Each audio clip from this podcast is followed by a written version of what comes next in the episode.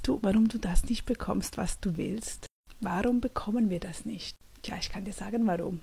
Weil die meisten von uns gar nicht wissen, was wir wollen. Okay, jetzt musst du dein Hirn einschalten. Ja, es ist so. Wir müssen zuerst wirklich aktiv wissen, was wollen wir. Und zwar nicht einfach so, ach, ich hätte gerne eine Million. Nein, im Detail, was willst du? Was willst du von deinem Leben? Wie willst du deinen Alltag gestalten? Wenn du Morgen aufstehst, wie möchtest du aufstehen? Mit wem möchtest du aufstehen? Was hättest du gerne zum Frühstück? Was möchtest du?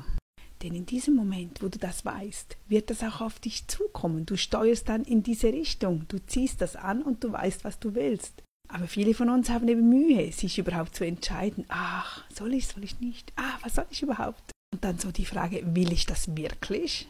Nicht so einfach, ich sag's dir, probier's aus.